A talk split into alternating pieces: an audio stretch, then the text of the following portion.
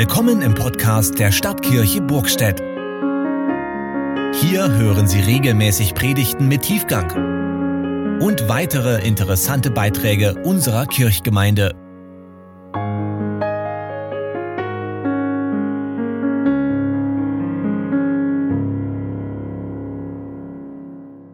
Gnade sei mit euch und Friede von Gott, unserem Vater und dem Herrn Jesus Christus.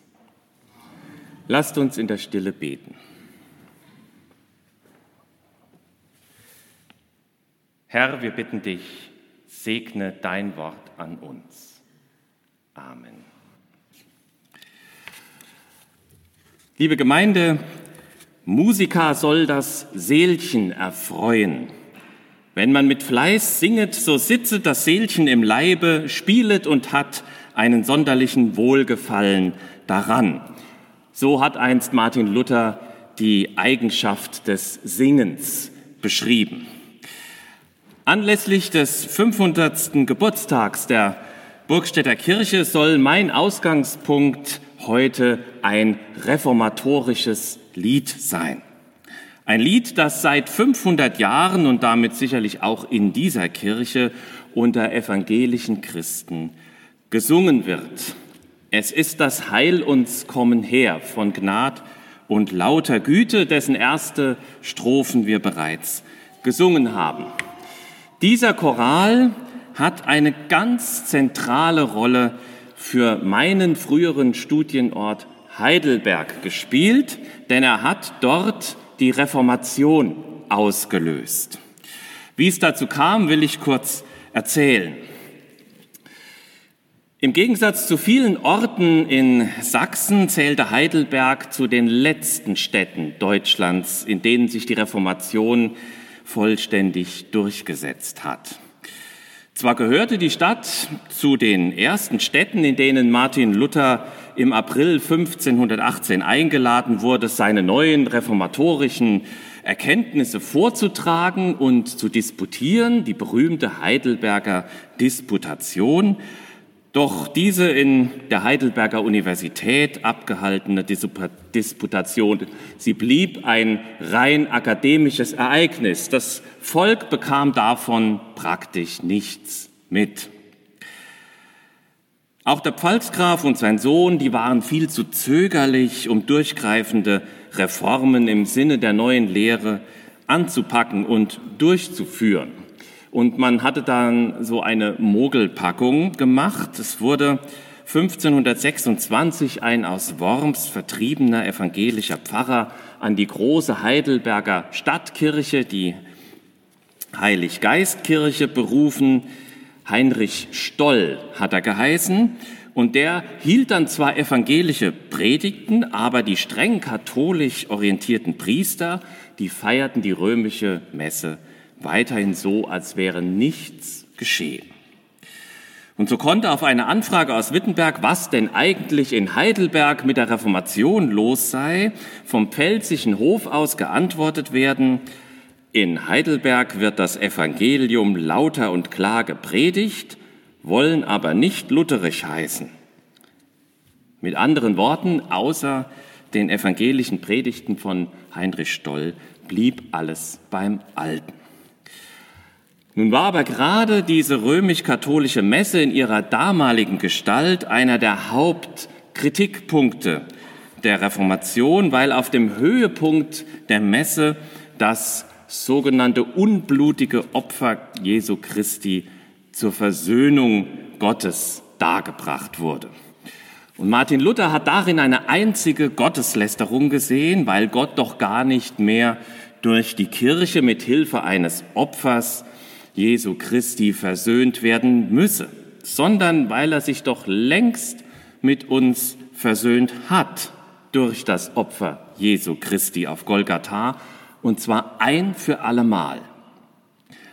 Die Rede von einem zornigen und strafenden Gott, der immer wieder neu durch eine Opfermesse versöhnt werden müsse, das sei in Wahrheit eine Erfindung der Kirche, um die Leute in Angst und Verzweiflung zu stürzen und sie so von der Kirche abhängig zu machen. Um diese Kritik aber kümmerten sich die Priester in der Heiliggeistkirche wenig.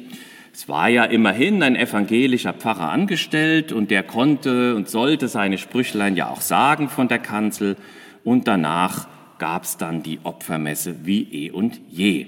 Und so wäre wohl die Reformation an Heidelberg wie an der Kurpfalz vorbeigegangen, wenn nicht das Kirchenvolk, die einfachen Leute immer wacher geworden wären und die Opferhandlungen der Heiliggeistkirche immer kritischer verfolgt hätten. Und dann kam jener denkwürdige vierte Advent des Jahres 1545, also schon ein Jahr vor Luthers Tod. Wieder predigte Heinrich Stoll so evangelisch, wie er nur konnte, und wieder zogen dann die Priester zum Altar, doch als sie die Messe zu lesen begannen, da erhob sich plötzlich das Kirchenvolk und fing geschlossen wie ein Mann aus voller Kehle an zu singen, es ist das Heil uns kommen her von Gnad und lauter Güte. Die Werk, die helfen nimmermehr, sie mögen nicht behüten. Der Glaub sieht Jesum Christum an, der hat genug für uns all getan, er ist der Mittler worden. Und die Leute sangen und sangen und das Lied hat ja nun viele Strophen und wenn man dann am Ende ist, kann man von vorne wieder anfangen. Jedenfalls sangen die so lange, bis die Priester ihr ganzes Zeug zusammenpackten und geschlossen auszogen. Und nur der alte Pfarrer Stoll blieb zurück. Natürlich hat sich dieses Ereignis wie ein Lauffeuer herumgesprochen und drang auch bis zum Hofe des Kurfürsten vor, der nun begriff, dass er die Reformation mit seiner Schaukelpolitik nicht länger aussitzen konnte. Und nachdem man dann noch versöhnlich, wie sich das unter Christen gehört, das Weihnachtsfest miteinander gefeiert hatte, feierte man dann bereits 14 Tage später am 3. Januar das heilige Abendmahl mit Brot und Wein und bekam zuvor die Einsetzungsworte zugesprochen als ein Testament Jesu Christi der uns längst mit Gott versöhnt hat. Und nun war das Abendmahl eine Feier der Erlösten, die jetzt ebenso erlöst und noch einmal ganz neu singen konnten, es ist das Heil uns kommen her. Der Ton dieses Liedes liegt auf einem Zentralwort des evangelischen Glaubens, auf dem kleinen, ganz unscheinbaren Wörtlein ist das an entscheidenden Stellen dieses Liedes immer wiederkehrt. Es ist das Heil uns kommen her. Und in Strophe 3, darum schickt Gott seinen Sohn herein, der selber Mensch ist worden. Und in Strophe 4, und wenn es nun erfüllet ist. In Strophe 5, wer glaubt an mich und wird getauft, demselben ist der Himmel erkauft. Und in Strophe 6, es ist gerecht vor Gott allein. In diesem unscheinbaren Wörtlein ist, da ballt sich das ganze Christusgeschehen gleichsam in seinem Kern zusammen. In diesem Ist hören wir den letzten Schrei Jesu am Kreuz. Es ist vollbracht. Und wir hören Jesu Einsetzung des Abendmahls. Das ist mein Leib und das ist mein Blut. Dieses Ist, das strahlt eine testamentarische Gewissheit aus. Es spricht mir Gewissheit zu, gibt mir Boden unter die Füße und sagt mir, du musst dich nicht erst selbst verwirklichen, sondern du bist schon verwirklicht durch den, der für dich gestorben und auferstanden ist. So lasst uns dieses Ist, auf das sich ja auch Christ so schön reimt, uns auch singend zu eigen machen, indem wir nun die Strophen 4 und 5 miteinander singen. Strophen 4 und 5.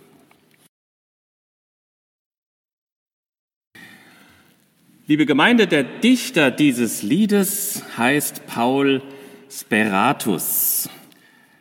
Ein Mann, der ein sehr, sehr bewegtes Leben hatte. Eigentlich hieß er Paul Hoffer. 1484 geboren in Ellwangen an der Jagst, also ein Schwabe. Und weil er ein gelehrter Mann war, hatte in Deutschland, Frankreich und Italien studiert und war dreifach promoviert in Philosophie, Jurisprudenz und in der Theologie. Da wurde sein Name, wie das damals üblich war, naja, ein bisschen aufgepusht, würden wir heute sagen, also entweder auf Griechisch Elpidios oder eben auf Lateinisch Speratus genannt. Er wurde kaiserlicher und päpstlicher Notar in Salzburg und wegen seiner hervorragenden Gedichte, die er verfasst hat, in den Adelsstand eines päpstlichen und kaiserlichen Pfalzgrafen erhoben. Und neben seiner juristischen Tätigkeit war er auch Domprediger in Salzburg und kam dann über Dinkelsbühl als Domprediger nach Würzburg. Und hier ging es mit seiner Karriere dann bergab, denn er setzte sich für die Belange der Reformation ein. Und er tat zunächst auch selbst einen entscheidenden reformatorischen Schritt. Er vermählte sich nämlich mit einer Würzburgerin. Das ging für einen römisch-katholischen Priester natürlich gar nicht. Und das hatte zur Folge, dass er umgehend seines Amtes enthoben und aus Würzburg vertrieben wurde. Er floh mit seiner Frau nach Salzburg, suchte hier Schutz bei Johann Staupitz, Luthers ehemaligem Beichtvater. Und der wollte aber nach den unruhigen Zeiten in Wittenberg erstmal nichts mehr von der Reformation wissen, sodass Speratus alsbald weiterfliehen musste nach Wien. Und in Wien hat er dann zufällig im Stephansdom gehört, wie ein Mönch die Würde des priesterlichen Zölibats verteidigte und die Ehe als etwas Niederes hinstellte. Das konnte er nicht auf sich sitzen lassen und da ist er selber auf die Kanzel gegangen, um in einer kurzen, aber feurigen Predigt die Würde des Ehestandes zu verteidigen und die Mönchsgelübde anzugreifen.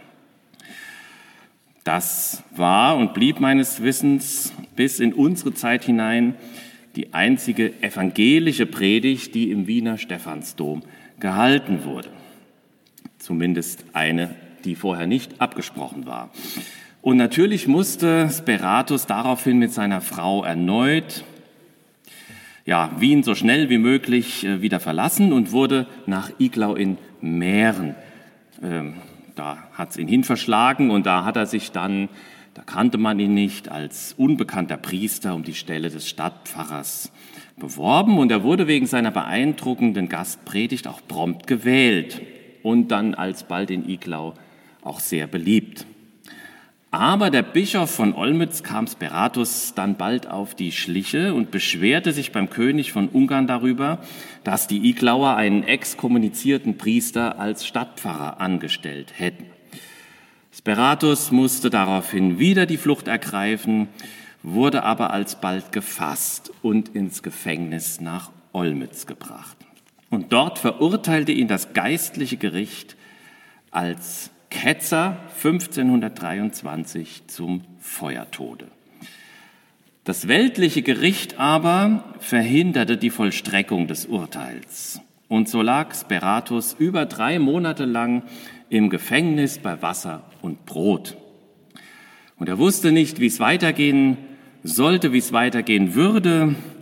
Und in dieser Zeit steckten ihm Freunde ein Flugblatt zu schmuggelten das also ins Gefängnis rein und auf diesem Flugblatt war Luthers Lied Nun freut euch, lieben Christengemein abgedruckt.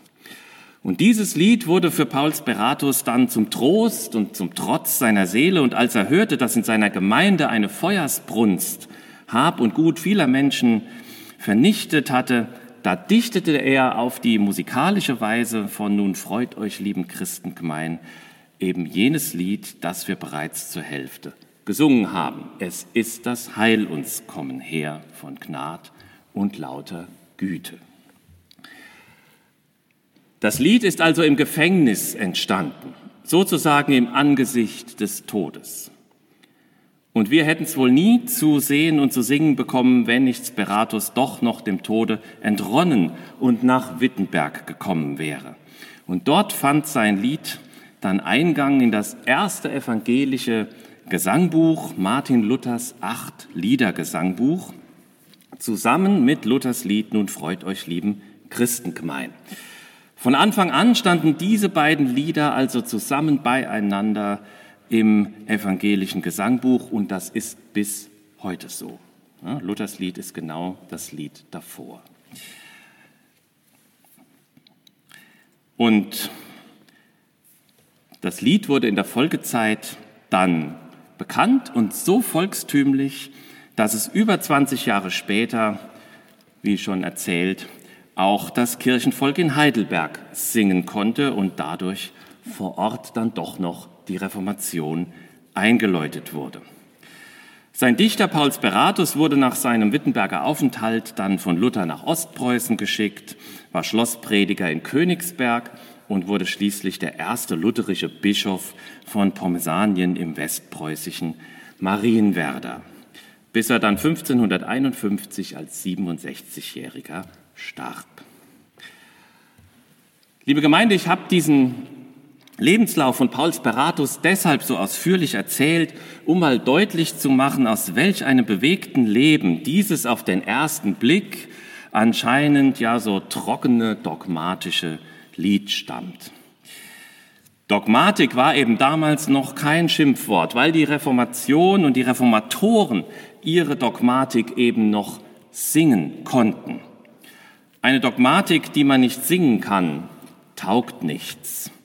Gesungener Glaube aber steckt an und kann einem verstummten Volk den Mund öffnen und es mündig machen. So mündig, wie wir es am Beispiel des Heidelberger Kirchenvolks gehört haben. Wir singen die Strophen 6 und 7.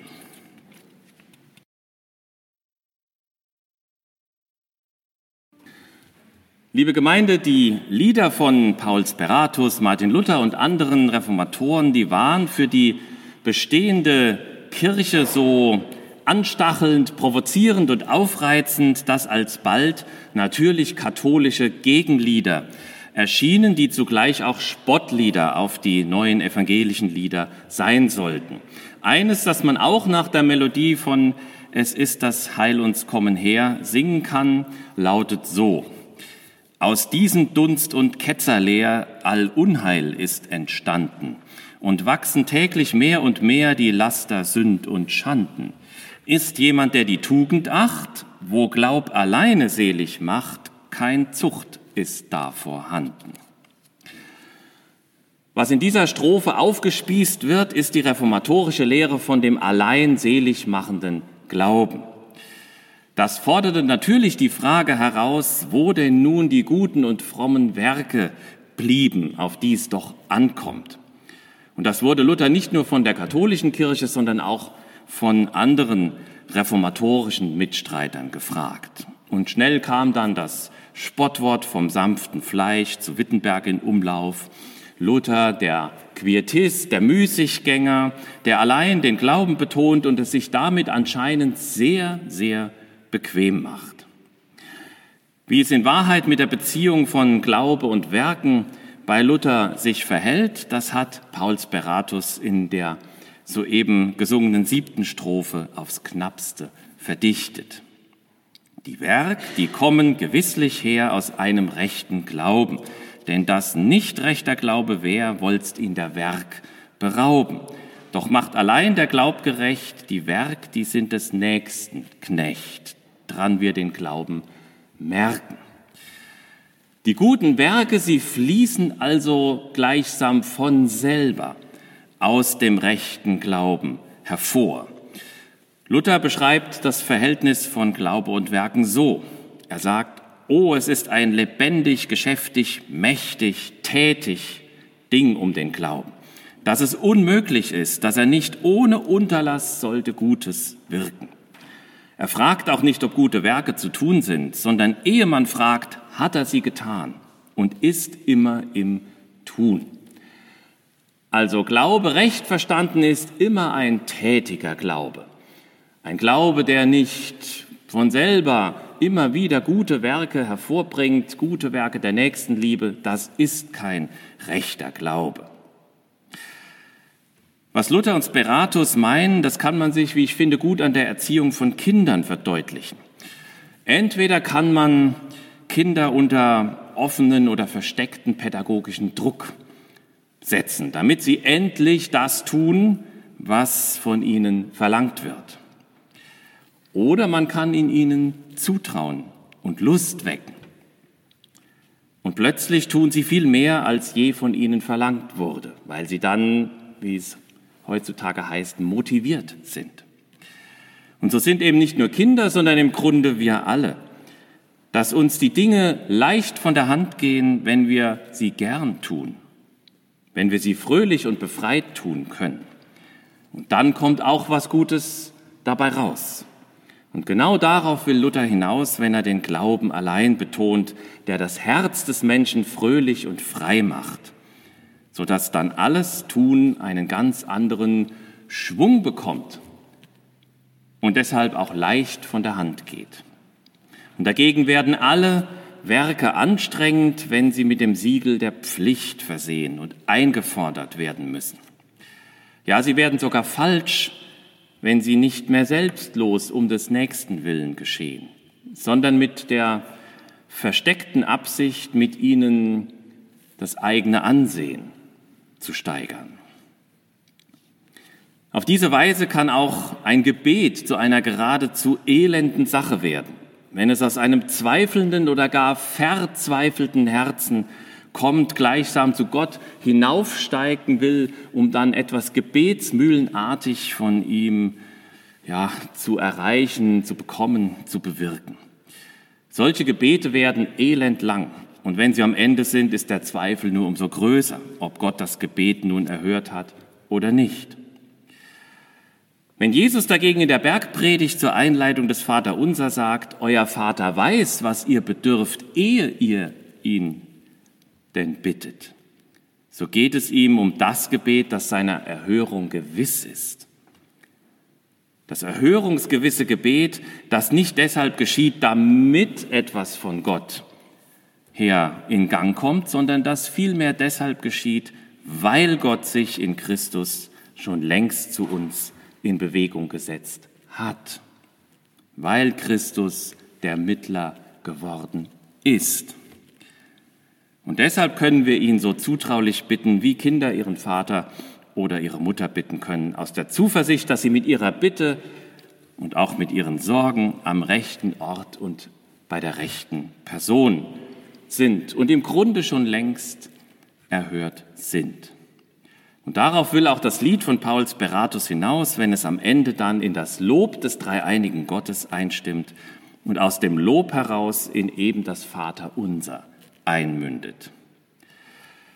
So lasst uns nun dieses Gebet zum Schluss in den Strophen 8 und 9 miteinander singen, in dieses Gebet singend mit einstimmen, auf das wir in der vor uns liegenden Strecke unseres Lebens jene reformatorische Umkehr zum Glauben immer wieder neu vollziehen, die uns die alltäglichen Werke gelassen tun lässt, mit Freude tun lässt und das Gebet zuversichtlich sprechen und uns gemeinsam miteinander singen lässt. Es ist das Heil uns kommen her von Gnad und lauter Güte.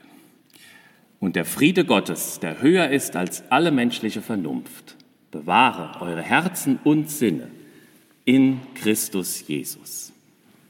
Amen.